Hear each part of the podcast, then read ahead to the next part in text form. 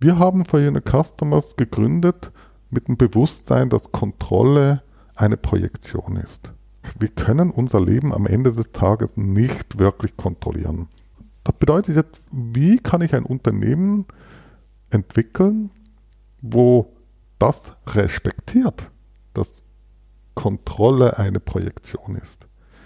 Und deshalb haben wir ein Unternehmen geschaffen, das nicht kontrollierbar ist.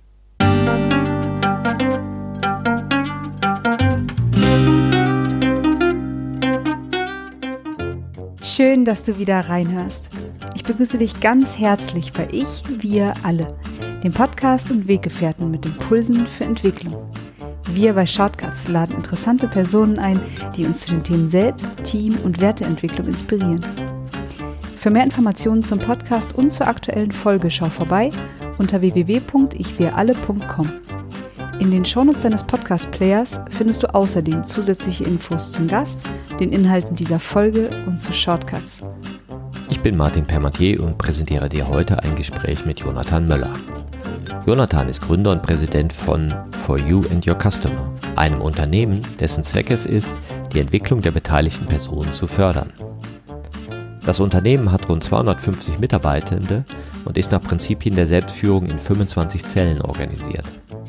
Mit ihm spreche ich darüber, wie mit den Themen Macht, Kontrolle, emotionale Spannung, Regeln und Individualität in seiner Organisation umgegangen wird. Er sagt, Selbstorganisation braucht keine Strategie. Bevor das Gespräch beginnt, noch ein kurzer Hinweis zu unseren Angeboten. Auf ichwiralle.com/angebote findest du unsere aktuellen Workshops und Ausbildungen zu den Themen Selbst, Team und Werteentwicklung.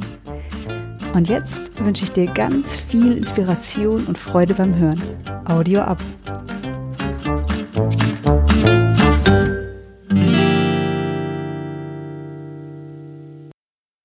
Hallo hier bei Ich wie alle. Heute freue ich mich besonders, Jonathan Möller zu begrüßen. Hallo Jonathan. Hallo. Jonathan, du bist Gründer und Präsident einer ganz besonderen Organisation. For You and Your Customer ist deswegen besonders, weil ihr etwas macht, von dem viele sich noch nicht vorstellen können, dass es das gibt. Ihr seid eine wirklich selbstorganisierte Netzwerk, in Netzwerken organisierte Organisation und habt dann ganz besondere Art, euch zu organisieren. Mittlerweile, Zukunft, glaube über 300 Leute seid ihr.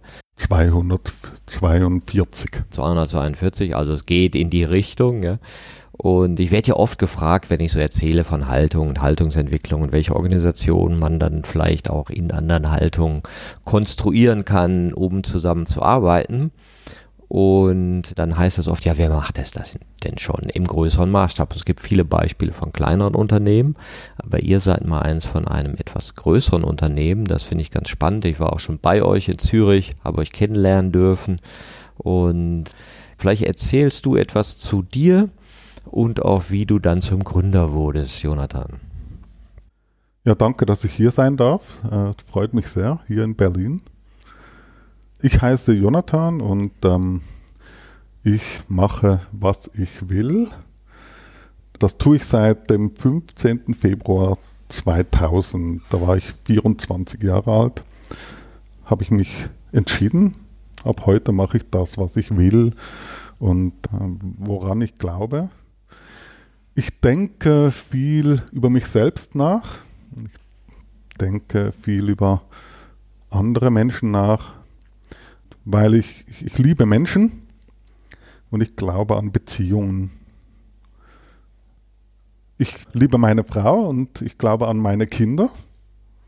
Ja, und ich bin Präsident von For Your Customers, einem Unternehmen, das wir, das sind Josef Stadler, Robert Josef Stadler und Stefan Müller und ich, im Jahr 2010 gegründet haben. Und die Idee war, dass wir uns entwickeln wollen. Einen Raum schaffen für unsere eigene Entwicklung. In der Rolle als Präsident und Gründer kümmere ich mich um darum, dass die Werte gelebt werden. Und dann bin ich noch für äh, Unternehmen unterwegs mit wunderbaren Menschen und versuche die Weiterentwicklung der Unternehmen zu unterstützen in, in verschiedensten Ebenen, sei es in Daten, in Systemen, Prozessen, Organisationen, Kanäle. Darüber habe ich auch ein Buch geschrieben 2013 und äh, auch die Weiterentwicklung der Kunden. Jetzt muss ich mal nachfragen, wie bist du mit 24 da drauf gekommen? Ich habe diesen Satz ja, ich mache, was ich will, so, oder so ähnlich bei Umberto Maturana neulich gelesen ja, der auch den radikalen Konstruktivismus mitbegründet hat und für die Systemtheorie eine ganz wichtige Figur ist und der eben auch so erkannt hat als Kind, was macht es mit mir, wenn ich das tue, was Mama will? Und was macht es, wenn ich Grenzen setze und sage, nee, da, dazu habe ich keine Lust, aber das kann ich machen. Und der dann auch irgendwann erkannt hat, ach guck mal, den Spielraum gibt's ja und die anderen kommen auch damit klar, wenn ich an bestimmten Stellen für mich einstehe und für meine Bedürfnisse. Was hat dich denn mit 24 dahin gebracht? Also ich hatte eine tolle Kindheit und bin sehr dankbar, was meine Eltern mir mitgeben konnten, hoffentlich.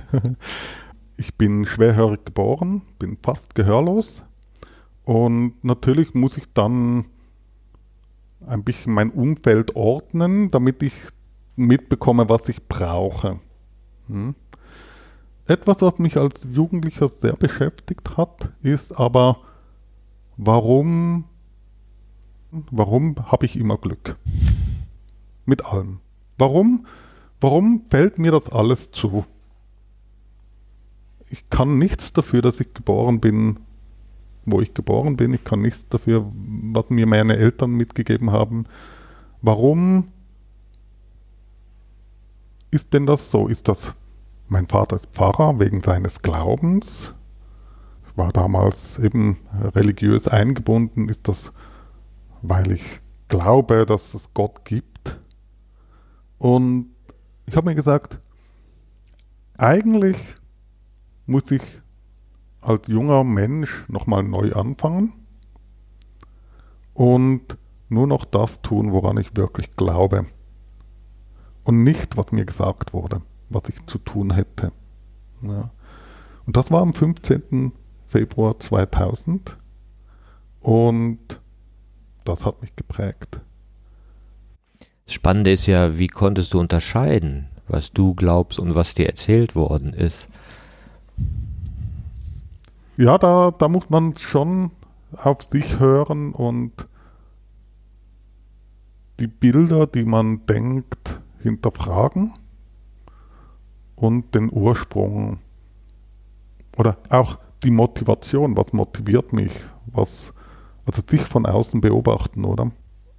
Also es war sicher auch eine Emanzipation gegenüber meinem Umfeld, das ja toll war, ja, aber auch gewisse Glaubenssätze, die, die mir eingetrichtert wurden, einmal anders zu leben oder eben nicht zu leben und dann aber auch wieder zurückzukommen, warum, also Beispiel, ja, kein Sex vor der Ehe haben meine Eltern mir beigebracht, ja, und das ist jetzt ein bisschen ein ein interessantes Beispiel vielleicht, aber, aber dann einfach zu sagen, hey, okay, was, warum ist denn das jetzt eine Regel? Und, und auch auszuprobieren, warum ich das glaube. Und dann sich auch heranzutasten und das Leben oder diese Regel aus einer ganz anderen Sicht zu betrachten. Und da gibt es dann ganz viele Dinge auch, wo wohne ich? Warum wohne ich? Wie wohne ich? Was esse ich? Wie esse ich? Es ist auch so, ich habe ja keine Ausbildung, sage ich immer. Ich bin Maturant. Ich habe noch zwei Jahre Architektur studiert, weil meine Eltern sinnvoll finden, dass ich ein, ein Studium mache. Ich habe noch nie einen Arbeitsvertrag unterschrieben, den ich nicht selber aufgesetzt habe. Ich habe also noch nie einen Chef gehabt, den ich mir nicht selber gewählt habe. Gut, das macht jeder, seinen Chef wählen eigentlich. Am Ende des Tages. Jeder verdient den Chef, den er sich. Es ist immer interessant, welchen inneren Chef du gewählt hast. Ne? Wenn genau. ich so innerlich kommandiert. Ne? Genau. Aber, aber ich habe keine Konditionierung aus äh, einer Hochschule.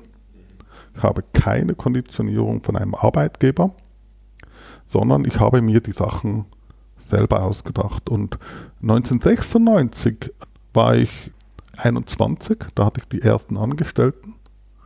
Und für mich war es völlig klar, erstens, dass ich den tiefsten Lohn habe, weil mir gehört ja das Unternehmen, ich bin der Jüngste und so weiter. Ne? Und für mich war auch völlig klar, dass alle Löhne offen sind. Hab ein, hab ein Blatt aufgeschrieben, aufgehängt, wer wie viel verdient. Und mir war doch nicht im, im entferntesten in den Sinn gekommen, die Löhne zu verstecken. Also warum denn auch? Ja?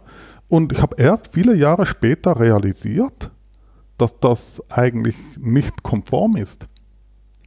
Es hat sich auch niemand beschwert. Ich habe einfach gesagt, ich mache das so, oder? Und, und diese im wirtschaftlichen Umfeld jetzt keine, keine Tradition zu kennen, ist nachhinein ist wahnsinnig äh, wertvoll gewesen, zum Teil auch sehr schmerzhaft, weil beispielsweise ich wusste nicht, was der Unterschied zwischen einer GmbH und einer offenen Handelsgesellschaft ist. Ja, das hat mich mehrere hunderttausend Euro gekostet, dieses Lernen und, zwar schmerzhaft, sehr schmerzhaft. Ja. Aber das selber entdecken haben sicher auch andere Menschen mir beigebracht, aber der Scheideweg war ganz bewusst am 15. Februar 2000. Interessant. Und auch spannend, es gibt ja manchmal so Schlüsselereignisse, wo Menschen die Haltung wechseln. Wo sie sagen so, no more, ja, nach diesem Tag war mein Leben anders, weil ich gewissen Sinngebungen nicht mehr gefolgt bin, weil ich mein eigenes Wertesystem aufgestellt habe, weil ich jetzt einen anderen Bezug habe auch zu mir und meinen eigenen emotionalen Spannungen und wie ich damit umgehe und dass ich es vielleicht jetzt selbst mehr bestimmen möchte. Ja, man könnte ja sagen, ja, das ist der Übergang in die Eigenbestimmung, Souveränität, ich mache mein Ding. Ja, und ab jetzt hinterfrage ich die Konvention und vielleicht auch die Prägung meiner Vergangenheit. Ne? Manchmal ist das ja so ein schleichender Prozess und dann gibt es ja auch so Schlüsselereignisse. Ne? Aber von diesem Punkt, ich mache mein Ding zu und jetzt mache ich mein Ding mit vielen anderen zusammen, ist es ja auch noch ein Weg. Ne? Wie bist du dann dazu gekommen, ich gründe jetzt mit anderen etwas und ziehe diese, das nach ganz neuen Prinzipien auf? Ich bin ein Mensch, der sehr offen ist für Weiterentwicklung, für neue Ideen, neue Impulse. Und ich habe immer wieder gemerkt, dass in den Unternehmen, die ich gegründet habe, die anderen Mitbesitzer, ich war immer einer der Besitzer, aber hatte nie die Mehrheit, und dann muss man sich arrangieren, arrangiert man sich und ich, ich arrangiere mich sehr, sehr gerne grundsätzlich. Ich habe gemerkt, dass viele Innovationen, soziale Innovationen nicht wirklich gewünscht waren. Und du brauchst eine Weiterentwicklung bei den Inhabern, damit ein Unternehmen sich entwickeln kann. Das ist grundlegend. Und 2010 hat sich ein Raum aufgetan, wo ich zuerst sagte, du, ich gehe ins Nichts, warte auf den ersten Sohn, der dann im Bauch meiner Frau sich entwickelte und habe dann mit zwei Freunden trotzdem plötzlich den Impuls gehabt, zu sagen, schau mal, lass uns mal denken, was wäre denn ein besonders gutes, damals sagte ich perfektes Unternehmen, das ist natürlich relativ, aber was ist ein besonders gutes ne-, Unternehmen, ein Vorbildunternehmen? Mhm. Und wir haben dann mehrere Wochen darüber nachgedacht, der Robert Josef Stadler, Stefan Müller und ich, und hatten alle drei diesen offenen Raum. Und wir kennen uns schon lange. Der Stefan und ich arbeiten seit dem Jahr 2000 zusammen. Stefan hat Josef als Berater in verschiedenen Dingen zugezogen. So habe ich dann auch Josef kennengelernt. Und wir hatten ein sehr großes Grundvertrauen, haben ein großes Grundvertrauen zueinander und haben dann am 1. Dezember 2010 haben wir uns entschieden, die Firma zu gründen. Am, in der Nacht danach kam, an diesem Tag kam dann unser Sohn zur Welt. Das hat auch offensichtlich auch was ausgelöst. Und dann konnten wir formell am 7. Dezember 2000 konnten wir das Unternehmen For Unit Customers gründen. Die Wochen vorher waren absolut entscheidend, weil da eben das Wir steht, das, die, das Who oder das Wer steht, ist die Grundlage. Darauf aufgebaut haben wir eben das Warum. Warum machen wir das? Ja. Und dann auch das Wie. Wie machen wir das? Und von Anfang an war das Was, ist ja für viele ganz, ganz wichtig. Für uns ist es total unwichtig. Genauso wie Geld. Für viele ganz, ganz wichtig. Und es ist auch ein wichtiger Faktor, unbestritten, aber für uns ist es genauso wie das war eine resultierende oder die Unternehmensgröße und so weiter. Das sind alles Dinge, die sind klassisch gesehen wahnsinnig wichtig. Für uns ist es eine resultierende. Das ist ja schon mal spannend, weil viele fangen ja an, was mache ich, ne? was äh, verdiene ich damit für Geld? Was waren denn bei euch die Zutaten, wo ihr gesagt habt, das, das, das, das hätte ich gerne bei diesem zukunftsweisenden Unternehmen drin? Eben, wir haben uns gesagt, wie sieht das aus, wo ich mich am besten entwickeln kann. Ja. Das hat Josef für sich, Stefan für sich, ich für mich. Und eben die Kernidee, der Unternehmenszweck ist, dass For Unit Customers die Entwicklung der beteiligten Personen unterstützt. Räume aufmacht für diese Menschen. Und aus diesem Warum, aus diesem Unternehmenszweck ergibt sich dann alles andere. Weil die zunehmende Entwicklung oder die, die, die, bringen Freiheitsgrade für mich und für alle anderen. Die Freiheitsgrade nehmen zu im Denken, im Handeln. Und dann ist eigentlich die Frage, wie organisieren wir uns, damit das funktioniert. Und dann war sehr, sehr schnell klar, wir haben kein Headquarter. Kein Headquarter. Keine Menschen, die vollzeitlich für irgendetwas Ganzes stehen. Es war klar, dass wir in Zellen, die eine Größenbeschränkung einhalten müssen, und zwar 25 Vollzeitstellen maximal, es war für uns klar, dass die Zellen auf der gleichen Höhe sind, also auf Augenhöhe. Hm? Alle Zellen sind in dem Sinn gleich, aber trotzdem wahnsinnig unterschiedlich. Ja. Wenn eine Zelle dann wächst, muss sie sich dann irgendwann mal teilen. Das ist auch eine Weiterentwicklung der beteiligten Personen, wieder abzugeben und auch mitzubeobachten, wie sich dann andere wieder emanzipieren. Hm? Wir haben diese Regeln dienen der Weiterentwicklung. Und eben keine Strategie. Weil wenn die Zellen autonom sind, ist eine Strategie obsolet. Da kann jede Zelle machen, was sie will. Soll sie auch. Sie hat ein eigenes Bankkonto. Und wenn das Geld weg ist, dann müsste sie sich natürlich überlegen, ob sie richtig unterwegs sind. Was ist ihre Identität? Was, was können sie denn ihren Kunden verkaufen? Dort ist dann das Was dann plötzlich ein bisschen wichtiger. Hm? Aber das entsteht dann auch wieder aus den Menschen, die dort sind. Also er hat seit 25 Zellen in Europa und Australien, ja, die sozusagen immer bis zu Großfamiliengröße könnte man sagen gehen und dann, wenn organisatorisch ja oft so der nächste Step anfällt, wo man Ebenen einführt, Hierarchien, Teams und so weiter, da sagt ja, nee, dann, dann teilen wir uns, damit wir sozusagen diese Großfamilie bleiben die er dann organisatorisch auf den Vorteil hat, man, man kennt sich, man weiß Bescheid, man ist anders miteinander verbunden, das Vertrauen ist höher dadurch. Und Macht kann nicht ausgenutzt werden in dem Maße, wie sie typischerweise bekannt ist, weil durch die Personenbeschränkung hast du immer nur als Standortleiter, Zellenleiter, hast du, kannst du theoretisch und praktisch Macht ausüben aus deine Leute, ja, aber sie ist beschränkt. Hm? Meine Erfahrung mit einem anderen Unternehmen vorher war, dass die Größe automatisch dann auch zu Macht führt.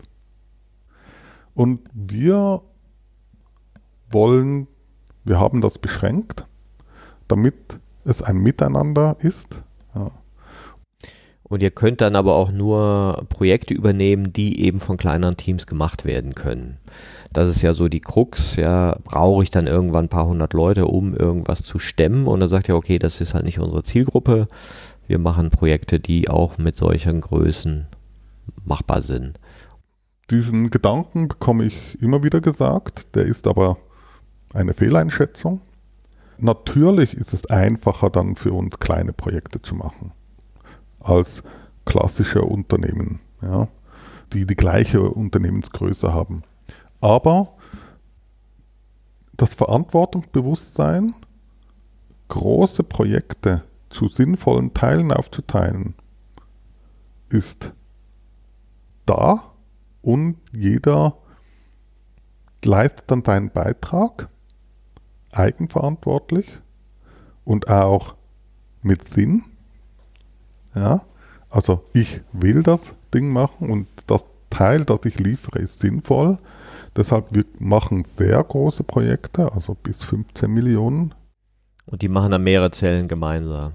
Mehrere Zellen gemeinsam bedeutet, es gibt immer eine Zelle, die ist für den Kunden verantwortlich. Und eine Zelle allein kann auch bei kleinen Projekten normalerweise nicht alles leisten. Und deshalb arbeitet jede Zelle mit anderen Zellen zusammen in jedem Projekt. Und diese Zusammenarbeit fördert auch die Augenhöhe, weil ab und zu bist du Lieferant und ab und zu bist du Kunde. Und das gibt eine ganz andere Haltung zu, welchem Tagessatz arbeitest du denn für mich? Wenn dies immer einseitig ist, wenn du immer nur Lieferant bist, wirst du auch ein bisschen häufiger ausgenutzt, oder? Aber dadurch, dass sich das permanent ändert, hast du eine viel gesundere Zusammenarbeit und wir haben unglaublich effiziente Projekte und schlussendlich auch große Projekte. Hm? Was wäre ein Beispiel für so ein Projekt, um mal so eine plastische Vorstellung zu haben?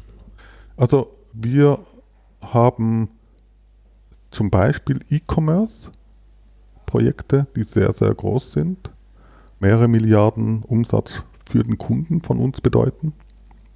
Dort haben wir die gesamte Konzeption, gesamte Design, Visual Design, Experience Design, die Umsetzung, Programmierung und zum Teil auch, auch die Maintenance. Ein anderes Beispiel ist, das jetzt ein bisschen, tönt ein bisschen technisch, aber das Stammdatenmanagement von sehr großen Unternehmen, alle Produktdaten, auch alle Kundendaten, wie werden die über mehrere ERPs, über mehrere Brands verwaltet und weiterentwickelt. Das Beispiel ist Bosch. Weltweit für mehrere Bereiche von Bosch sind wir verantwortlich für alle Produktinformationen. Das sind sehr, sehr große Projekte. Das heißt, ihr seid also 25 Zellen mit maximal 25 Leuten, die unabhängig voneinander wie so Kleinfirmen, kann man sich das so vorstellen, operieren, die in sich auch flach aufgestellt sind. Ein Chef und dann die Mitarbeitenden, ja. Und die sind aber angestellt dann. Ne? Und ihr habt aber auch keine Fünf-Tage-Woche, glaube ich. Ne? Hm, wieso meint, was ist Fünf-Tage-Woche? Das ist klassisch, wenn du 40 Stunden in der Woche arbeitest. Ach so. also, also das ist ja den Standorten freigestellt. Der Standort Wien gibt es kein, das ist äh, eine große Zelle, die sind, äh, müsste nochmal nachschauen, aber ich glaube 27 Mitarbeitende. Keine Person arbeitet 100%, nicht eine. Niemand, nobody. Ja? und da hat, haben wir sogar mit dem Standortleiter in Wien haben wir sogar gesagt, arbeite 80 Prozent, aber bekomme 100 Prozent Lohn. Das machen wir natürlich nicht immer. aber es ist eine Weiterentwicklung, äh, weniger zu arbeiten. Und das Leben ein gutes Leben zu führen, genau. Und das ist ja auch eben Teil von eurer Philosophie, also die Menschen in ihrer Entwicklung zu unterstützen. Jetzt würde man ja denken, ach, dann haben die alle lauter Sonderwünsche und dann sind wir so, wie man manchmal New Work so framed, dann wollen die einen Kicker und dann wollen sie eine Müsli-Theke und dann wollen sie Yoga-Stunden und so weiter. Wie steht ihr denn zu diesen Aspekten? Bei For You Customers haben wir bewusst keine Tischfußballspiele oder, oder irgendwie Rutschbahnen oder besonders dekorative Designumgebungen. Wir umgeben uns mit Kunst. Das ist der Teil unserer Identität und die Kunst fördert unsere Identität massiv. Wir unterstützen Künstler, meistens über 50-jährig, die dann für eine gewisse Zeit, sechs, elf Monate, ihre Kunst bei uns ausstellen. Und Mitarbeitende vermissen nachher ab und zu auch die Kunst, ja, kaufen sich noch ein Werk, um das noch mit nach Hause zu nehmen. Dann gibt es dann wieder eben leere Räume. Dann ist eine andere Atmosphäre da. Ja. Und dann kommt die neue Kunst und, und man setzt sich damit auseinander, wie man sich halt auch über das Arbeitsleben oder über Kunden auseinandersetzen sollte. Ja. Und in dem Sinn haben wir dann keine Entertainment-Umgebung, weil das meiner Meinung nach auch die Entwicklung der Menschen nicht unterstützt. Ja, also klassische Unternehmen nutzen Entertainment, um Mitarbeitende bei Laune zu halten. Ja, und die Auseinandersetzung mit Leben, mit dem Leben, aber auch Frust oder Spannung dienen der Weiterentwicklung und wir brauchen deshalb all diese Firlefanz-Sachen nicht. Natürlich kann ein Standort sich dafür entscheiden, gewisse Dinge zu machen, aber wir als Unternehmen brauchen das grundsätzlich mal nicht. Und nicht vergessen, jede Zelle, jeder Standort ist auch an einem anderen Punkt. Ja? und geprägt dann auch wieder über die Menschen, die dort sind und in ihrem Entwicklungsstand, oder? Also von dem her gibt es, wir sind auch nicht One Company, das brauchen wir auch nicht, hm? sondern es ist geprägt durch das Who, durch, die, durch das Wer, die Menschen und dann kann es natürlich sein, dass ein Standortleiter ein höheres Kontrollbedürfnis hat als andere. Ich finde das schade, wenn, wenn dann da wöchentliche Mitarbeitergespräche geführt werden sollen. Ich finde das nicht nötig. Ja? Und da gibt es eben dann ein paar Regeln, die müssen eingehalten werden. Das gemeinsam vereinbart, aber es sind auch sehr wenig Regeln. Ja, das finde ich ja ganz spannend, weil oft geht man ja davon aus, dass Führung gebraucht wird, nach dem Motto, sonst vertragen die sich ja nicht. Ne? sonst zanken die sich ja. Ne? Da muss dann einer sagen, wie es geht, wie es zu sein hat. Und das ist ja so das klassische Bild, dass es sozusagen Vater- oder Mutterfiguren braucht, die den anderen sagen, so, das sind die Regeln, so benimmt euch und dann und dann müsst ihr das und das gemacht haben und fertig ist, kommt er zu mir. Jetzt überspitzt gesagt. Und die Selbstführung ist natürlich auch etwas, was eine gewisse ähm, Aufmerksamkeit der Beteiligten verlangt. Und jeder, der mit Selbstführung zu tun hat, weiß eben auch, und das hast du auch schon genannt, dass auch da natürlich Spannungen entstehen. Das ist ja nicht Pipi Langstrumpf, wo jeder macht, was er will, obwohl der sagt, wir machen, was wir wollen, ne? oder vielleicht eben deswegen entstehen Spannungen. Also wie kommt ihr denn zu den Gemeinsamkeiten, mit denen ihr auch Spannungen wachstumsorientiert nutzen könnt? Zum Glück haben wir ausschließlich erwachsene Mitarbeitende. Das ist ein Einstellungskriterium. genau, genau. Wir fördern, nein, gut.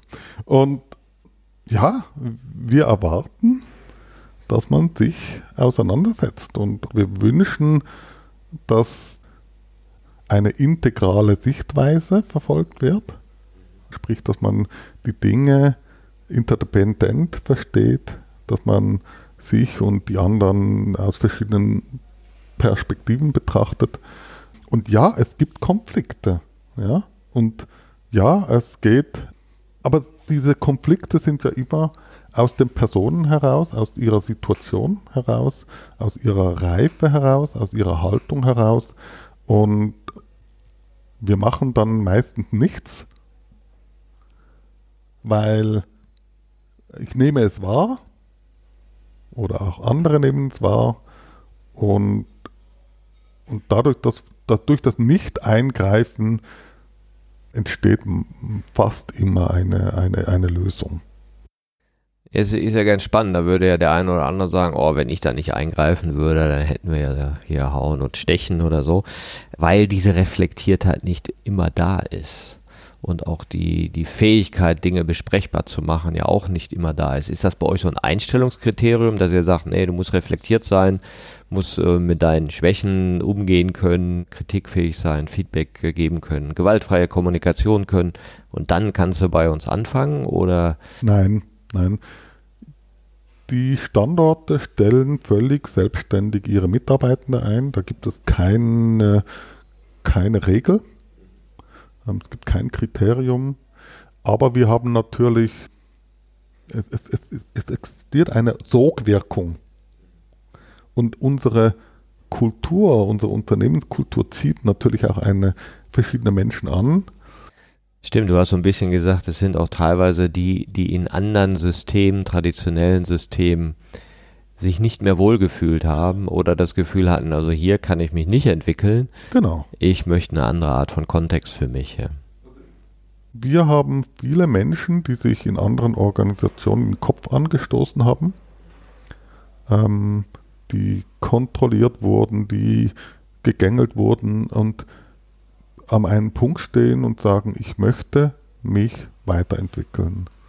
Und für die bieten wir natürlich einen, einen, einen tollen Raum. Und jetzt machst du das ja zehn Jahre. Gab es so Entwicklungen, wo ihr so gemerkt habt, oh, damit haben wir aber gar nicht gerechnet, da mussten wir nochmal nachsteuern und auch Fehlschläge, wo ihr gemerkt habt, ach, das haben wir unterschätzt? Ja, das Beispiel, ja, wir haben vor der Gründung gedacht, dass der Standortleiter, die Standortleiterin anonym alle drei Jahre gewählt wird von den Mitarbeitenden. Das haben wir auch mehrmals versucht, dreimal. Wir haben erkannt, das funktioniert nicht, weil du hast auch Verlierer und du hast auch Menschen, die den Verlierer gewählt haben. Hm? Da entstehen ganz andere Dynamiken und es ist auch nicht wirklich ehrlich, weil die Wahl in dem Sinn nicht wirklich gibt.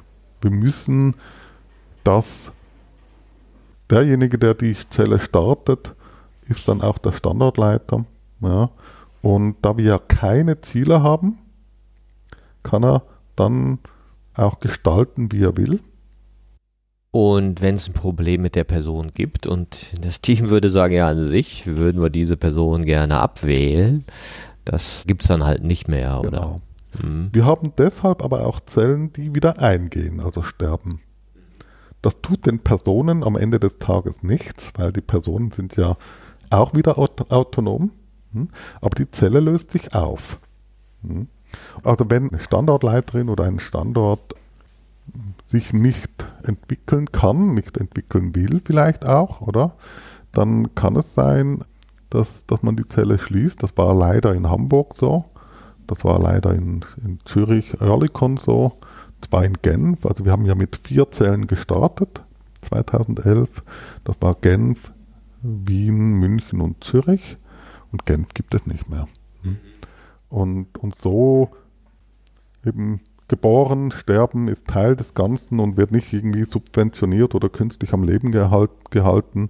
Und das ist dann auch wieder diese Selbstorganisation, oder? Und ja, deshalb auf deine Frage zurückzukommen, was hat nicht funktioniert? Das Wählen von Chefs hat nicht funktioniert. Weil es sind die Menschen sind, die in eine Rolle hineingehen wollen, können das tun. Und wenn es nicht klappt, dann dann klappt es halt nicht. Und wenn es klappt, dann entsteht was Wunderbares. Jetzt letzten Freitag, 1. Juli, wunderbar. Axel Helbig hatte Essen gestartet. Daraus ist Stuttgart geworden dann. und jetzt letzten Freitag Willig und ist aus Essen heraus nochmal entstanden und Heidelberg aus Stuttgart. Das waren ja, die splitten sich dann. Genau. Ne? Das mhm. heißt, wir haben jetzt vier Zellen, die ursprünglich aus der Zelle essen. Und Regensburg deutet sich jetzt auch schon an. Weil dann jemand aus der Zelle sagt, du, ich glaube, ich möchte eine Zelle gründen und ich nehme zwei Leute mit hier, wäre das okay oder wie entsteht sowas? Genau, wir forschen dort im Moment. Wir haben jetzt auch eine Doktorandin, die eineinhalb Jahre nichts anderes macht, als zu forschen, welche Zellteilungen haben warum funktioniert. Und, und da freue ich mich total drauf. Es gibt unterschiedliche Wege. Also Sofia in Bulgarien ist entstanden, weil Abi in Amsterdam gelebt hat. Sie hat dort mehrere Jahre gearbeitet und sie hat mich dann mal angerufen und gesagt, hey, Jonathan, ich künde. Ja, wieso? Ja, ich habe ein gutes Jobangebot von IBM in Sofia. Okay, warum Sofia? Ja, mein Weg, mein Lebensweg geht nicht in Amsterdam weiter, sondern zurück in meiner Heimat. Ja, aber wir könnten doch, warum willst du nicht eine Zelle in Sofia gründen? Hm? Und das hat sie dann auch gemacht mit der Unterstützung von zwei Patenzellen, das waren dann Amsterdam und, und München. Und heute ist sie 16 Mitarbeitende. Die ist jetzt gerade am 1. Juli zurückgekommen aus dem zweiten Mutterschaftsurlaub. Ja. Und das ist wunderschön, oder? Eine Zelle, weil die Menschen zurück zu ihrem Ursprung gehen. Auch Feldkirch ist eine Ausgründung aus Wien, weil zwei Studenten, die in Wien studiert haben, dann zu uns kamen, mehrere Jahre bei uns waren und dann zurück in die Heimat gehen Familie gründen und deshalb haben wir gesagt, ja, lass uns das äh, unterstützen. Es gibt dann die Zellteilungen, wo eben die Zelle zu groß, zu groß heißt bei uns eben 25 Menschen wird und dann aktiv daran gearbeitet wird, ähm, wer ist denn ein zweiter Standortleiter. Und normalerweise, das, damit haben wir sehr gute Erfahrungen gemacht, wählen dann die Mitarbeitenden, an welchem Standort sie weiterarbeiten wollen. Oh, spannend. Und damit, das ist ein, ein sehr emotionaler, auch da, da entstehen natürlich auch, das ist auch schmerzhaft, hm? aber es ist auch eine Auseinandersetzung, bei welchem Chef will ich arbeiten. Ja, auch wieder für, für die Standortleiterin und für die, für die Mitarbeiterin ist das natürlich ein, ein, ein, ein unglaublich spannender Prozess und, und da tut sich unglaublich viel. Jetzt stelle ich mir das ja schwierig vor, wenn du die verschiedenen Zellen hast. Jetzt gründest du in Sophia und dann gibt es Patenzellen, die vielleicht Aufträge dann rüberschieben, damit die da was zu tun haben, bis ihr eigenes Business vor Ort haben wer kontrolliert das denn? Oder wie kontrolliert ihr? Und dann sagen die, nö, meine Marge ist nach Sophia gegangen ne, und ist, jetzt habe ich weniger Geld. Und also das entstehen ja auch Befindlichkeiten und Neidereien, die liefern nicht und, und so weiter. Oder äh, Ungleichgewichte zwischen den Zellen. Äh, was ist denn da für eine Dynamik? Ja, eine sehr, sehr gute, aber auch eben anspruchsvolle Dynamik grundsätzlich. Man in jeder Sache siehst du dann immer wieder den Charakter des Menschen, der, der etwas auslöst. Hm? Weil Geld zu zahlen für eine Leistung einer anderen Zelle ist ja auch eine Wertschätzung. Und jemand, der dann das ungern zahlt, ist auch eine Aussage. Jemand, der gerne zahlt, ist eine Aussage. Das erlebe ich täglich. Und beobachte ich täglich. Und das ist aber auch eben meine Marge oder hey, überlasse ich jemanden einen Kunden, da muss der Kunde natürlich auch noch ein bisschen mitreden. Ja? Ist das aus einer Arroganz heraus oder ist das aus einer, aus was heraus kommt das, oder? Also auch hier wieder, es ist immer sehr gut sichtbar, welche Menschen damit zu tun haben. Das wiederholt sich dann auch. Ja wird dann auch beanstandet, also wird dann äh, thematisiert und, und die Leute sagen dann, ach weißt du was, der ist so ein Erbsenzähler, denn pff, das ist immer so anstrengend, oder? Und das, das, das kommt dann zutage und bei uns ist es tatsächlich so, dass eben der Spiegel ist omnipräsent. Du erlebst dich permanent selbst und, und die anderen erleben sich selbst. Und das auch wieder hier, das, das ist ein Designelement, ein Strukturelement, das wir von Anfang an uns vorgenommen haben. Du hast vorher noch Kontrolle gesagt, eben, du kannst nur deine Zelle kontrollieren, wenn du Kontrollbedürfnis hättest. Hm? Wir haben For Unit Customers gegründet mit dem Bewusstsein, dass Kontrolle eine Projektion ist. Es ist eine, deine Wirklichkeit, die du dir baust. Hm? Es gibt keine Kontrolle. Wir sehen das mit Corona, mit Ukraine und Russland. Du, wir können unser Leben am Ende des Tages nicht wirklich kontrollieren. Das bedeutet jetzt, wie kann ich ein Unternehmen entwickeln, wo das respektiert, dass Kontrolle eine Projektion ist. Und deshalb haben wir ein Unternehmen geschaffen, das nicht kontrollierbar ist. Die Zellen autonom und die Menschen in den Raum lassen. Ja. Jede Zelle hat ein eigenes Bankkonto, jede Zelle hat, ein, hat sein eigenes Thema. Alles ist transparent, das ist ganz wichtig. Also jedes Bankkonto ist offen, du siehst es. Du siehst alle Löhne. Auch zellübergreifend, ja. Zellübergreifend, ja. Alle Spesen können eingesehen werden. Ja.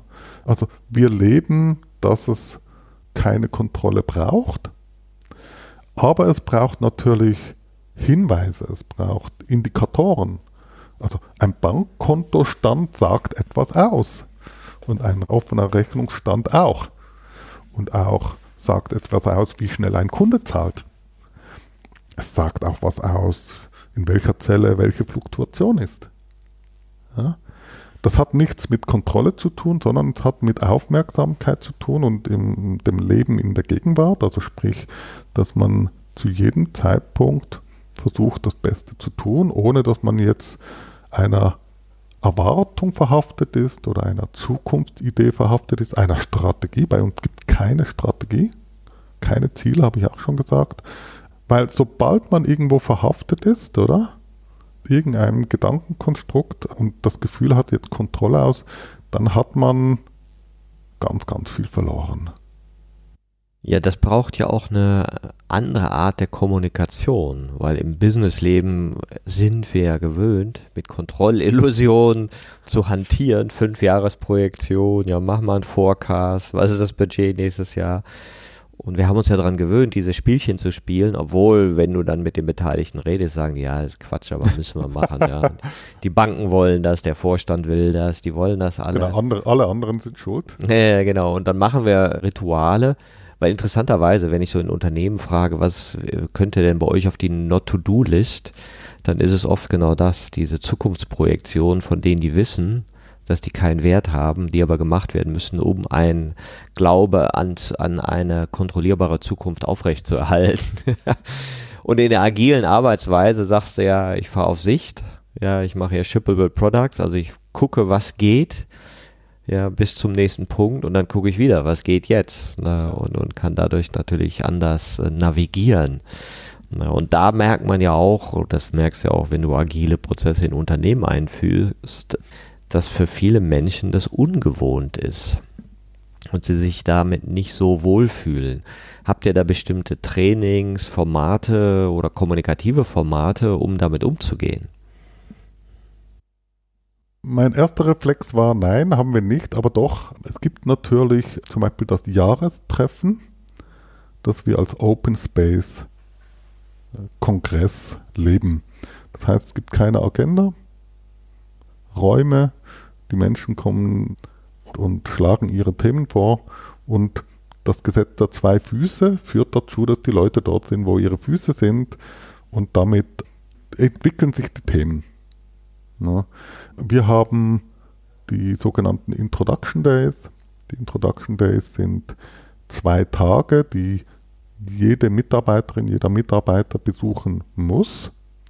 Mehr oder weniger am Anfang des, der Arbeit bei uns. Stefan Müller, der Gruppen-CEO und ich führen dann die Menschen in unsere Kultur ein. Wir stellen uns den Fragen, die dann kommen und, und beantworten die. Es gibt auch da wieder keine Agenda. Hm. Wir haben ganz neu eine Schulung ins Leben gerufen, die einzelne Mitarbeiter besuchen können für während zwei Jahren Das nennt sich The Qual Leadership Development. Da geht es darum, welche Aspekte meiner Persönlichkeit kann ich weiterentwickeln, um ja, Führung, auch wenn ich das jetzt, auch wenn ich jetzt das nicht das Wichtigste finde, ja, aber es geht natürlich schon darum, dass Menschen besser ein Team führen können. Hm? Ich sage ja immer, das entsteht dann sowieso. Hm? Braucht einfach genug Menschen, die diese Räume für sich erkennen und dann auch in diese Räume gehen. Also das heißt, es geht tatsächlich um die Persönlichkeit in diesem Leadership Development. Und das sind so Formate, die wir jetzt auch über die Jahre gelernt haben, dass sie funktionieren. Gibt es so, so typische Gründe, warum Menschen sagen, ach nee, ist doch nicht die Art, wie ich arbeiten will, ich gehe woanders hin? Ja, ja, also bei uns kommen sehr viele Experten an und die viel Lebenserfahrung mitbringen, die viel Wissen mitbringen. Wir haben auch immer wieder junge Menschen und da müssen wir noch lernen, wie wir die ausbilden. Und, und da gibt es tatsächlich spannende Momente, wo Menschen sagen, hey, ich will mich jetzt fachlich woanders weiterentwickeln und etwas anderes erleben, ein anderes Unternehmen erleben. Zum Beispiel ganz am Anfang war Tobias Fellbecker als vierter, fünfter, sechster Mitarbeiter angefangen, war viereinhalb Jahre bei uns und ähm, er hat dann auch miterlebt, war auch dabei, wo ich das Buch geschrieben habe, Multichannel. Und dann hat er sich entschieden, bei Globus Schweiz E-Commerce-Leiter zu werden und war fünf Jahre dort hat den Online-Shop von 4 Millionen auf 105 Millionen hochgeschraubt, war dort in einer Verantwortung, die er so bei uns nicht hätte erleben können. Und seit dem 1. September letzten Jahres ist er wieder zurück. Und das ist toll zu sehen, weil er natürlich die Kultur vorher schon miterlebt hat. Und kurz vor Weihnachten habe ich ihn gefragt, ob, ob er sich vorstellen könnte, mit seiner Familie nach Sydney zu ziehen. Und er ist jetzt seit dem 1. Juli CEO Sydney und siedelt demnächst rüber. Ach, Wahnsinn. Ja, das ist immer schön, ne, wenn Mitarbeiter zurückkommen. Habe ich auch schon mehrfach erleben dürfen. ist ja immer ein bisschen auch schön zu wissen, dass, dass das auch von Wert geschätzt worden oder das als wertvoll eingestuft worden ist von den Einzelnen. Ne? Jetzt hast du ja Australien erwähnt und da hatten wir im Vorgespräch auch kurz drüber gesprochen. Das war ja auch keine Strategie, wir gehen nach Australien, sondern genau. du sagst ja auch, du verzichtest auf die Illusion einer kontrollierbaren Zukunft und gleichzeitig machst du ja nicht so, lebst ja wahrscheinlich nicht so in den Tag hinein oder vielleicht doch. Ne? Und äh, wie entstehen denn solche Sachen bei euch in einem Unternehmen, das keine Strategie hat? Wie geht das in Australien? Ja, also wir möchten, dass das ist auch eine Regel, dass alle Standortleiterinnen und Standortleiter jedes Jahr zwei ganze Tage absichtslos mit einer Kollegin oder mit einem Kollegen verbringen. Hm? Und in dieser Absichtslosigkeit entstehen oder in dieser, in dieser Aufmerksamkeit ohne Ziel werden Dinge entdeckt. Dinge entdeckt, die passen. Gelegenheiten, die man dann beim Shop packt. Und Australien ist wirklich eine wunderschöne Sache. Äh, Peter Zwissig war auf Weltreise, hat einen Bernhard Müller in Melbourne besucht, den er von früher kannte. Und Bernhard Müller, seine Frau und, und Kinder haben sich revanchiert und haben ihn in der Schweiz besucht. Und so beim Bier sagt dann der Bernhard Müller, Job, ich könnte doch für Ihre Customers Melbourne aufmachen. Das war eigentlich eher als Witz gemeint. Und diese Gelegenheit, da haben wir eingehakt und du, ja, warum nicht? Warum nicht? Und zwar Asien war von Beginn an eine Option, war von Beginn an im, im Denkraum, nicht, äh, nicht Westen, nicht äh, Amerika, sondern Asien. Hm? Europa und Asien. Und aber an Australien hatte ich nie gedacht. Hm? Aber dann war dieser Mann da, ja, und lustigerweise, das war ein äh, Mittwoch, Donnerstag, Freitag waren wieder Introduction Days, die ich vorher. Und ich habe ihm gesagt, du, du und deine Frau kommt doch dazu und, und, und dann lernt ihr noch ein bisschen was kennen über unsere Firma und dann schauen wir mal, was draus entsteht. Und dann waren beide dabei. Sie mussten dann am Freitag relativ rasch gehen zum Flieger, weil sie dann wieder nach Hause fliegen wollten. Da war das, da war gebucht. Und ich habe dann ein bisschen später mit ihm telefoniert und, und habe ihm gesagt, schau mal, also wie geht's und, und so weiter. Und er hat gesagt, oh, könnt ihr euch doch vorstellen. Und dann habe ich gesagt, ja, was wir brauchen, ist unbedingt jemanden, der unsere Kultur kennt, der schon ein Jahr bei uns war, aus Europa, der für ein Jahr nach Australien geht. Weil das Gründen einer neuen Zelle, das braucht die gleiche Kultur. Es kann nicht einfach jemand aus dem Blauen heraus eine neue Zelle gründet. Funktioniert nicht. Es gibt zum Beispiel auch die Regel, dass ein neuer Standortleiter muss mindestens ein Jahr bei uns gewesen sein. Also es hat überhaupt nicht funktioniert, Menschen von extern zu einem Standortleiter zu machen. Das funktioniert nicht oder fast nie. Hm? Der Bernhard war offen und ich habe dann den Task übernommen, ja, wer könnte das sein? Und bin da verschiedene Leute durchiteriert, habe das meiner Frau daheim erzählt und äh, ich wusste aber, dass meine Frau ein paar Monate vorher gesagt so, dass wir waren in Amsterdam, aber äh, die nächsten fünf Jahre Ausland kommt nicht in Frage. ähm, und deshalb habe ich keine Erwartungen gehabt, aber meine Frau hat mich angeschaut, ich habe den Blick noch im Kopf. Ja, warum nicht wir? Und das hat mich natürlich begeistert und, und dann sind wir reingesprungen in das Abenteuer. Ein Jahr später, 4. Oktober 2018, sind wir dann in Melbourne gelandet und mit unseren damals, ja, und heute noch drei Kindern und haben eine fantastische Familienzeit gehabt, aber auch Bernhard und, und die neuen Mitarbeitenden stark unterstützt. Und jetzt ist, wie groß ist die Zelle in Melbourne? Die ist 13 Mitarbeitende, ja, sehr erfolgreich. Und was wir aber auch gemerkt haben, ist, also Bernhard hat, hat am Anfang gesagt, ja, ich bin CEO Australien. Habe ihm dann immer gesagt, du, ähm, bei uns gibt es keine Länder, sondern bei uns sind das Zellen, also du bist CEO Melbourne. Hm. Und er hat dann, er ist sehr ambitioniert und hat dann immer gesagt, ja, ich mache dann noch andere Standorte auf. Und ich sage, super, super, super. Aber was wir gelernt haben, das haben wir erst letztes Jahr, ist das klar geworden.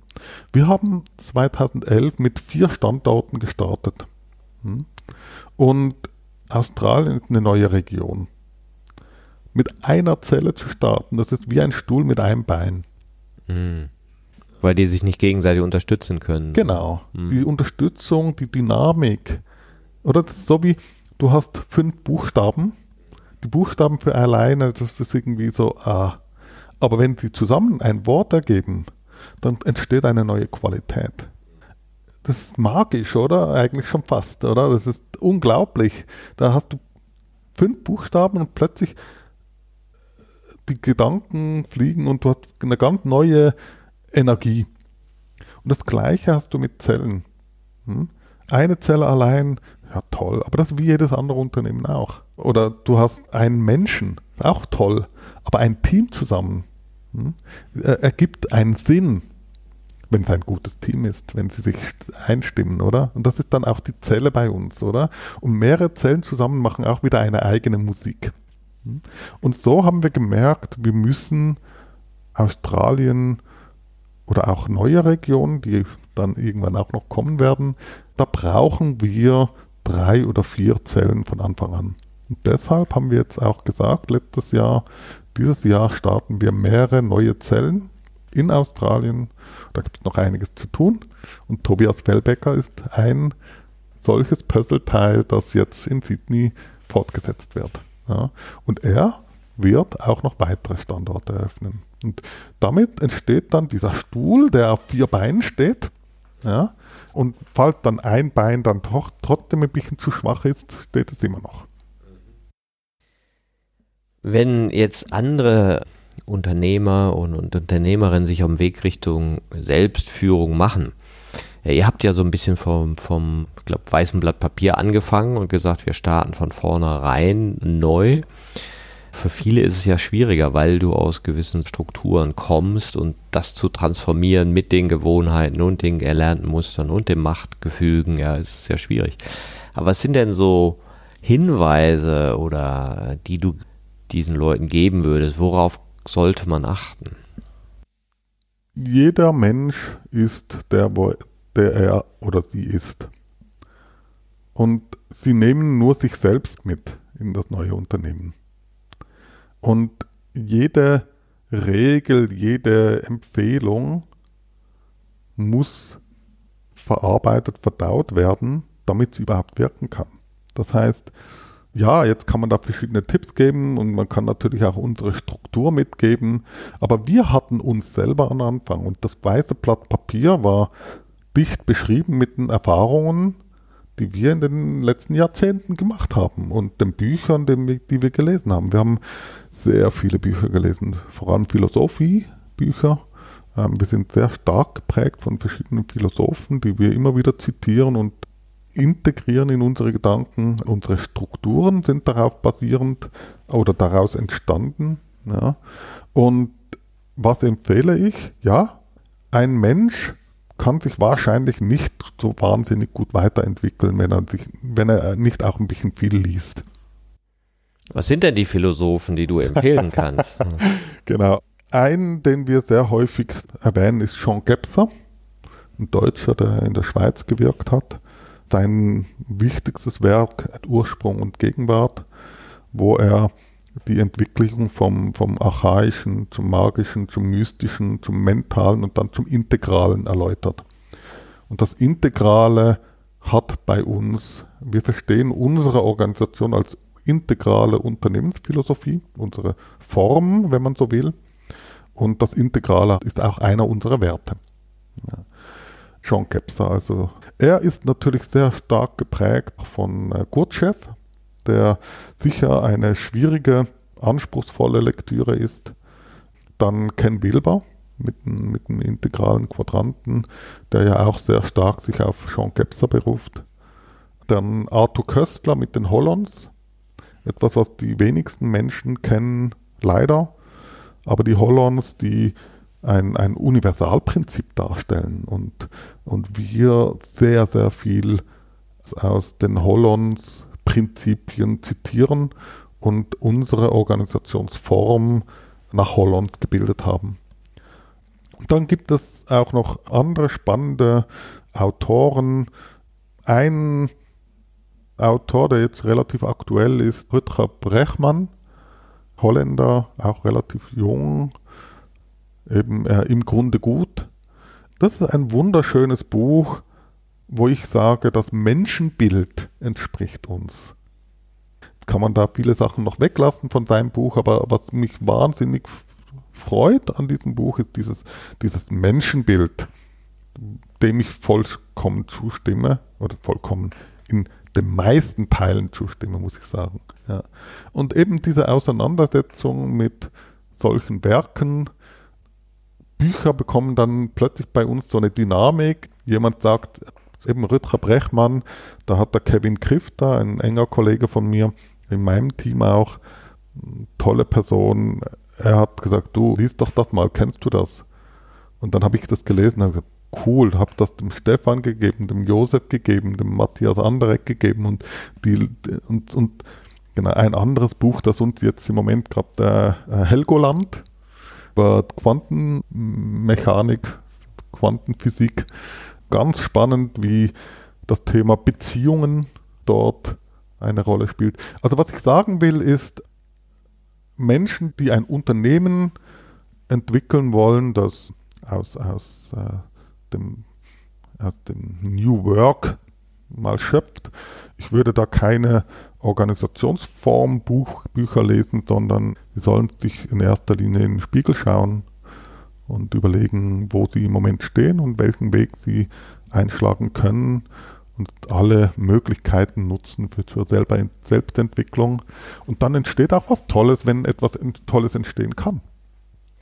Ja, das ist wunderbar. Also ich fühle mich da ja als Bruder im Geiste mit dir. Ne? Ich, auch diese Autoren denke ich so, check, check, genau. check. Genau, das habe ich ja natürlich jetzt vergessen. Also dein Buch ja. hat auch eine Karriere oh. gemacht bei uns. Ja, ja, ja. Nein, nein, also das sage ich jetzt nicht, ähm, weil du jetzt hier, weil wir beide jetzt reden, sondern tatsächlich dein Buch bewegt bei uns derzeit etwas, weil eben Haltung ist grundlegend. Ja Du bringst wunderschöne Beispiele und eine gute Übersicht, wie ich sie sonst vor allem auch im deutschsprachigen Raum natürlich nicht kenne. Ja, danke. Und was mich ja auch motiviert, genauso wie dich, ist der entwicklungsorientierte Blick. Ja, also wir sind noch so und noch probieren wir dies und noch folgen wir gewissen Logiken und wir merken ja irgendwie so, ah ja, okay, könnte vielleicht auch anders sinnvoller und sinnstiftender sein und gleichzeitig sind wir in so einer Experimentierphase, wo wir eben nicht sagen können, so geht's. Ja, das finde ich auch sehr sympathisch an eurem Ansatz, sondern dass du ja auch sagst, äh, du hast es genannt, bewusste Ohnmacht.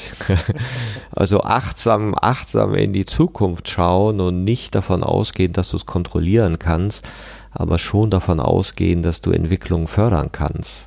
Wenn du auch ein Blick der Phase und deswegen heißt es ja hier ich wie alle Selbstentwicklung, Teamentwicklung, Kontextentwicklung. Und ich denke eben auch, dass es mit der Selbstentwicklung anfängt oder auch diese Idee, welche Version von mir selbst wird wohl in Zukunft in mir erscheinen, ja, und welcher will ich Raum geben. Ne? Ja, in dieses Unbekannte auch gehen, in dieses Nichtstun gehen. unglaublich gut, wenn Menschen künden, ohne Plan. Das ist ein weit, das ist wirklich ein, das ist ein, ein spannender Moment, wo Menschen einen Schritt gemacht haben, einen Weiterentwicklungsschritt. Viele Menschen wollen zuerst künden, wenn, wenn, äh, bevor sie künden, wollen sie schon den nächsten Vertrag haben. Aber dieser Schritt, dieses Ungewisse, ja, und das am Ende des Tages eigentlich jeden Tag. Eben unsere Open Space Konferenz, es gibt keine Agenda. Hm? Eine neue Zelle. Wir schauen uns nicht den Markt an. Wir, wir gründen keine Zelle, weil ein Kunde irgendwie ein Projekt spricht, sondern es ist ein Mensch, der wirken will und der dann in diesen Raum hineingeht und der Raum ist ja dann noch völlig undefiniert und wir als Unternehmen lassen diesen Raum einfach auch offen. Ja, und ich glaube, um diese Absichtslosigkeit aufmerksam leben zu können, braucht es eben auch eine Verbundenheit mit etwas in sich. Ja, du nennst es äh, Werte, äh, Haltung. Also wenn ich das habe, brauche ich keine Strategie, weil ich weiß, ich kann aus dem Moment heraus ja ein, äh, spüren oder fühlen, wo die Reise hingeht. Ne? Und muss es mir nicht intellektuell vorstellen, sondern ich ich erkenne es in dem Moment, wo es passiert. Also wir kommen ja jetzt in eine wahnsinnig spannende nächste Phase. Du hast jetzt Zellwachstum erwähnt. Wir sind ja heute 20 Zellen und wir haben uns auch selber gesagt, schon von Anfang an, wenn wir 25 Zellen sind, dann gibt es einen Gruppensplit. Und das erforschen wir im Moment und in den nächsten zwei Jahren wird aus einer Gruppe mit dann irgendwo 25 Zellen maximal werden drei Gruppen, nicht zwei Gruppen, sondern drei Gruppen. Ja. Und da forschen wir, denken wir nach, wie wir das tun. Und ein paar kleine Dinge haben wir schon verstanden, wie wir das tun wollen. Und das wird auch wieder weiter mit unseren Werten und auch, auch Regeln, eben zum Beispiel das Gesetz der zwei Füße, ja, wird auch dort Bestand haben. Und da freue ich mich total drauf. Es ist eine unglaublich spannende Zeit und es ist ein Riesenprivileg, Teil davon zu sein. Macht er das jetzt im kommenden Jahr? Eben in den, ich kann noch keine genaue Prognose geben, aber wir forschen im Moment und wir wollen Klarheit haben, soweit wir dann Klarheit haben können, Mitte nächsten Jahres, ja. Ob es jetzt die die Gruppenteilung in 2023 oder 2024 stattfinden, das wird sich weisen. Auch hier wieder, es ist ein offener Raum, es ist, wir leben in der Gegenwart und werden das auch dann tun, aber, aber wir versuchen zu verstehen, welche Elemente der Organisation ist auf welcher Ebene, oder? Also es gibt Dinge, die sind beim Mitarbeitenden, das ist seine Verantwortung, das ist seine Rolle.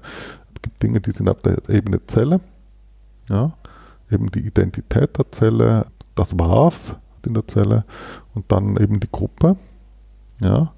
Und das wird noch sehr spannend und für das drüberliegende haben wir noch gar keinen Namen. Ja, mal gespannt. Da müssen wir in zwei Jahren ja nochmal einen Podcast machen. Gerne, willkommen. Und dann habt ihr weiter geforscht. Ja, das finde ich auch sympathisch, also sozusagen, und, und ich glaube, so ist es ja, sich einzugestehen, dass das Neue neu ist. Ja. Und es hat eben noch keiner gemacht. Wo du sagen kannst, ja, das ist Sheba, so lernt man das in BWL und dann machst du das, das, das, sondern zu gucken, was braucht dieser Organismus, dass er gut und lebendig ist. Ne? Aus sich heraus, oder? Und, und auch mit mit dem Bewusstsein, oder? Mit der Aufmerksamkeit und auch mit der Entspanntheit, mit der, mit, ähm, mit der Lehre, oder? Hier ist wirklich die, die Lehre ist der Raum, der gefüllt werden kann. Und, und wenn du nicht Leere aushalten kannst, kannst du auch keine Räume füllen. Ja, das ist unmöglich. Wenn du alles schon vorher definiert hast, dann Vielleicht wird es so, aber es wird auf jeden Fall anstrengend. Ja? Und mit der Lehre gehst du in Räume, die, die dann entstehen und, und es gelingt spielender. Ja? Und kann ja auch nichts passieren. Was, was, was soll denn passieren, oder? Ja, das ist so die das Wunder des Lebens aushalten. Und das Interessante ist ja, jetzt denkt man so, ah ja, ist aber ein schräges Konzept, man muss irgendwie einen Plan haben und Ziele und so. Und wenn man sich dann mal die eigene Biografie anguckt, was ist denn da nach Plan gelaufen und was war das Resultat von Zielen? Da gibt es vielleicht so Zwischenabschnitte und gleichzeitig das große Ganze ist geschehen. Ja, genau, mhm. genau. Oder ähm, mit wem lebst du zusammen? was ist aus deiner Familie geworden, das ist und so weiter, oder? Und diese Ehrlichkeit zu dem, was, also die Ehrlichkeit, welche Wirklichkeit du dir kreiert hast und vielleicht welche Wirklichkeit möglicherweise echt näher an der Realität ist, ja, das ist natürlich schon grundlegend. Das ist richtig grundlegend. Ja. Und da hilft Philosophie, da hilft wirklich ein Dialog, ein, ein Austausch, Co-Kreation, wie du das auch nennst, oder? Andere Menschen für ganz zu nehmen, diese Kritik, die geäußert wird, auch wirklich zuzulassen.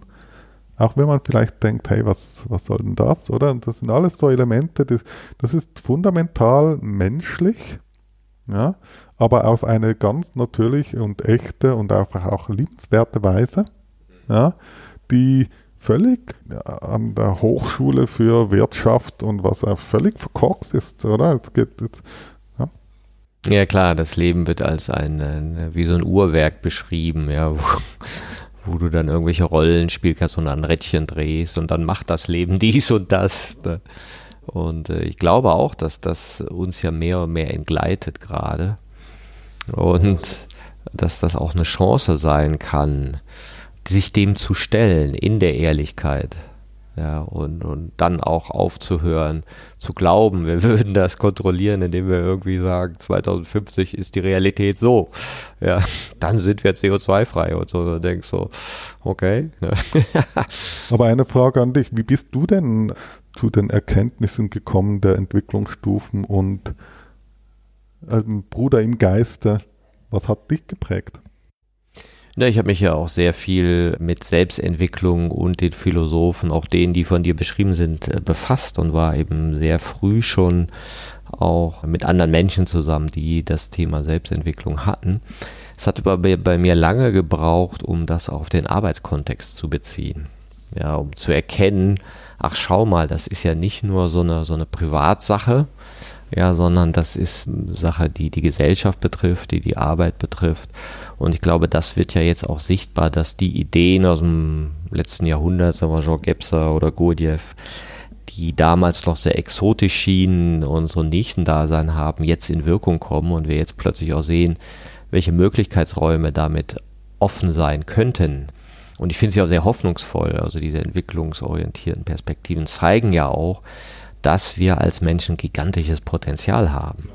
Ja, und wenn wir eben loslassen von dieser Art von industriellem Wachstumsdenken mit Kontrolle und anerkennen, nee, das ist nicht der Lösungsraum für die nächsten 500 Jahre, ja, vielleicht noch für 30, 40, aber dass wir definitiv, äh, wenn wir ehrlich sind, was anderes brauchen, dann kann das ja auch eine ganz schöne äh, Herausforderung sein, wo wir sagen, okay, das machen wir jetzt, wir machen das jetzt anders. Ne? Und gibt es reale Menschen, die deinen Dialog und äh, also in Dialog gegangen sind und deine Entwicklung oder deine Erkenntnis dort geprägt haben. Also die philosophischen Bücher sind ja das ja, eine. Ja.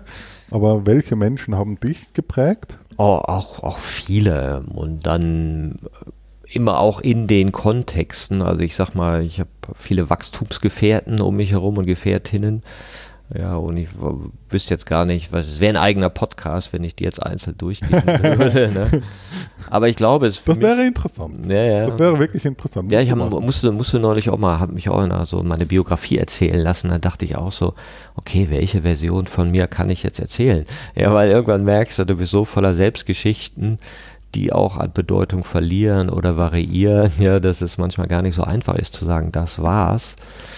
Und Trotzdem glaube ich, ist für mich am wichtigsten gewesen, mit anderen Menschen viel Austausch zu haben, die auch entwicklungsinteressiert sind. Und da habe ich jetzt auch noch für diverse Unternehmernetzwerke und Freundesnetzwerke, die ich dafür gut nutzen ja, kann. Toll, toll. Mhm. Weil für mich, ich habe mir wirklich die Beziehung zum Robert Josef Stadler oder auch Stefan Müller, oder? Sind natürlich unglaublich prägend für mich. Also ich habe von beiden wahnsinnig viel gelernt auch von meiner Frau, äh, Diane, ja, die da auch Entwicklungsgefährtin ist, oder? Und ich merke schon, dass eben das, weil du vorher gefragt hast, äh, was kann man empfehlen, eben, ich habe gesagt Bücher und, und ich, das ist wirklich, aber das andere ist wirklich auch die Gefährten, ja, und, und dort sich wirklich auch mit Menschen zu umgeben, mit Menschen in Austausch zu gehen, die, die vielleicht weiter sind oder zumindest ja auch Interesse haben an, an ihrer eigenen Entwicklung. Ja. Nicht nur an deiner, sondern an ihrer eigenen Entwicklung. Du erwähntest Gurdjieff, der immer erzählte, die drei Linien der Arbeit. Ne? Arbeit an sich selbst, Arbeit mit anderen und Arbeit für einen Zweck.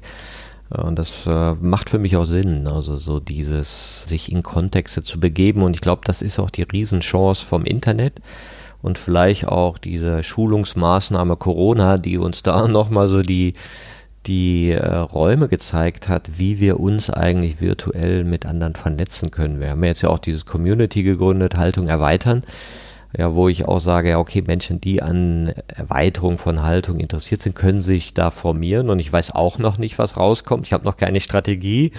Aber ich sage mir auch, okay, ich, sta ich starte das, genau, ich starte das und guck, was das Leben draus macht. Ja, ja ob genau. die Menschen sagen, boah, das ist super interessant oder oh, noch so ein virtuelles Forum nervt, ja, ich will nicht am Rechner sitzen. Oder man plötzlich erkennt, boah, hier treffe ich ja genau die Meinung und kann Austausch machen und vielleicht macht man dann einmal im Monat Treffen oder oder oder. Aber das finde ich ganz interessant, weil ich glaube auch, dass ja diese Transformationswunsch, der ist ja groß in der Gesellschaft. Aber dieses sich damit alleine fühlen, ist es auch noch da und, und durch dieses zu erkennen, dass dahinter ein großes Wir steckt, glaube ich, das wird in den nächsten Jahren äh, spannend, ob wir das hinkriegen. Ja. Werden wir. Ja, werden wir, muss. ja, und ich finde auch, also das ist ja gar nicht, glaube ich, dass man das jetzt ideologisch irgendwie für alle passend macht, sondern wie du auch sagst, vielleicht ist euer Unternehmen dann irgendwann 2.000, 3.000 Leute, vielleicht bleibt es bei 300, ja, oder 200.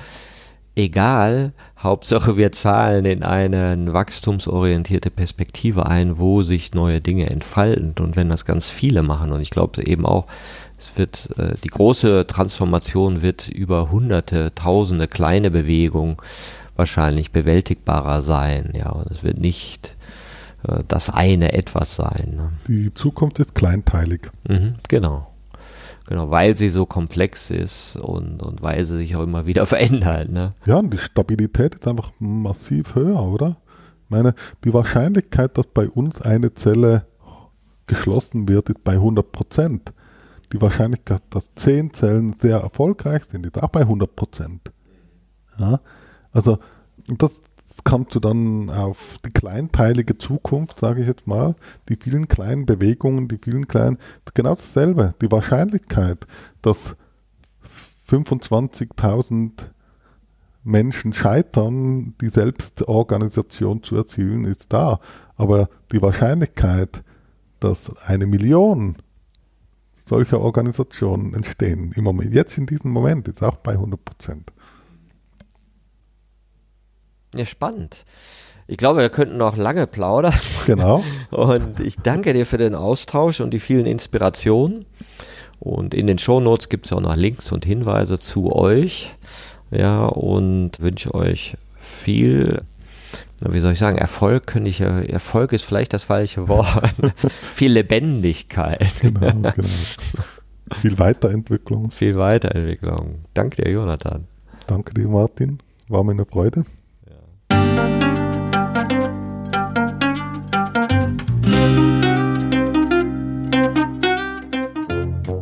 Das war eine Folge von Ich, wir alle, dem Podcast und Weggefährten mit Impulsen für Entwicklung. Wir bei Shortcuts begleiten und unterstützen Unternehmen bei der Entwicklung von zukunftsfähiger Führung, Kommunikation, Unternehmenskultur und Design. Mehr Infos zu unseren Angeboten, dem Podcast, der aktuellen Folge und zu unserem Buch Ich, wir alle, 24 Transformationsgestalterinnen geben wegweisende Impulse für die Zukunft findest du unter www.ichwiralle.com. Wir freuen uns über dein Feedback zur Folge und deine Bewertung des Podcasts bei iTunes. Bitte stell uns gerne Fragen zum Podcast und noch Vorschläge für Themen und Interviewpartnerinnen, die dich interessieren würden. Und zu guter Letzt schau gerne bei uns in Berlin-Kreuzberg vorbei. Wir lieben Besuch.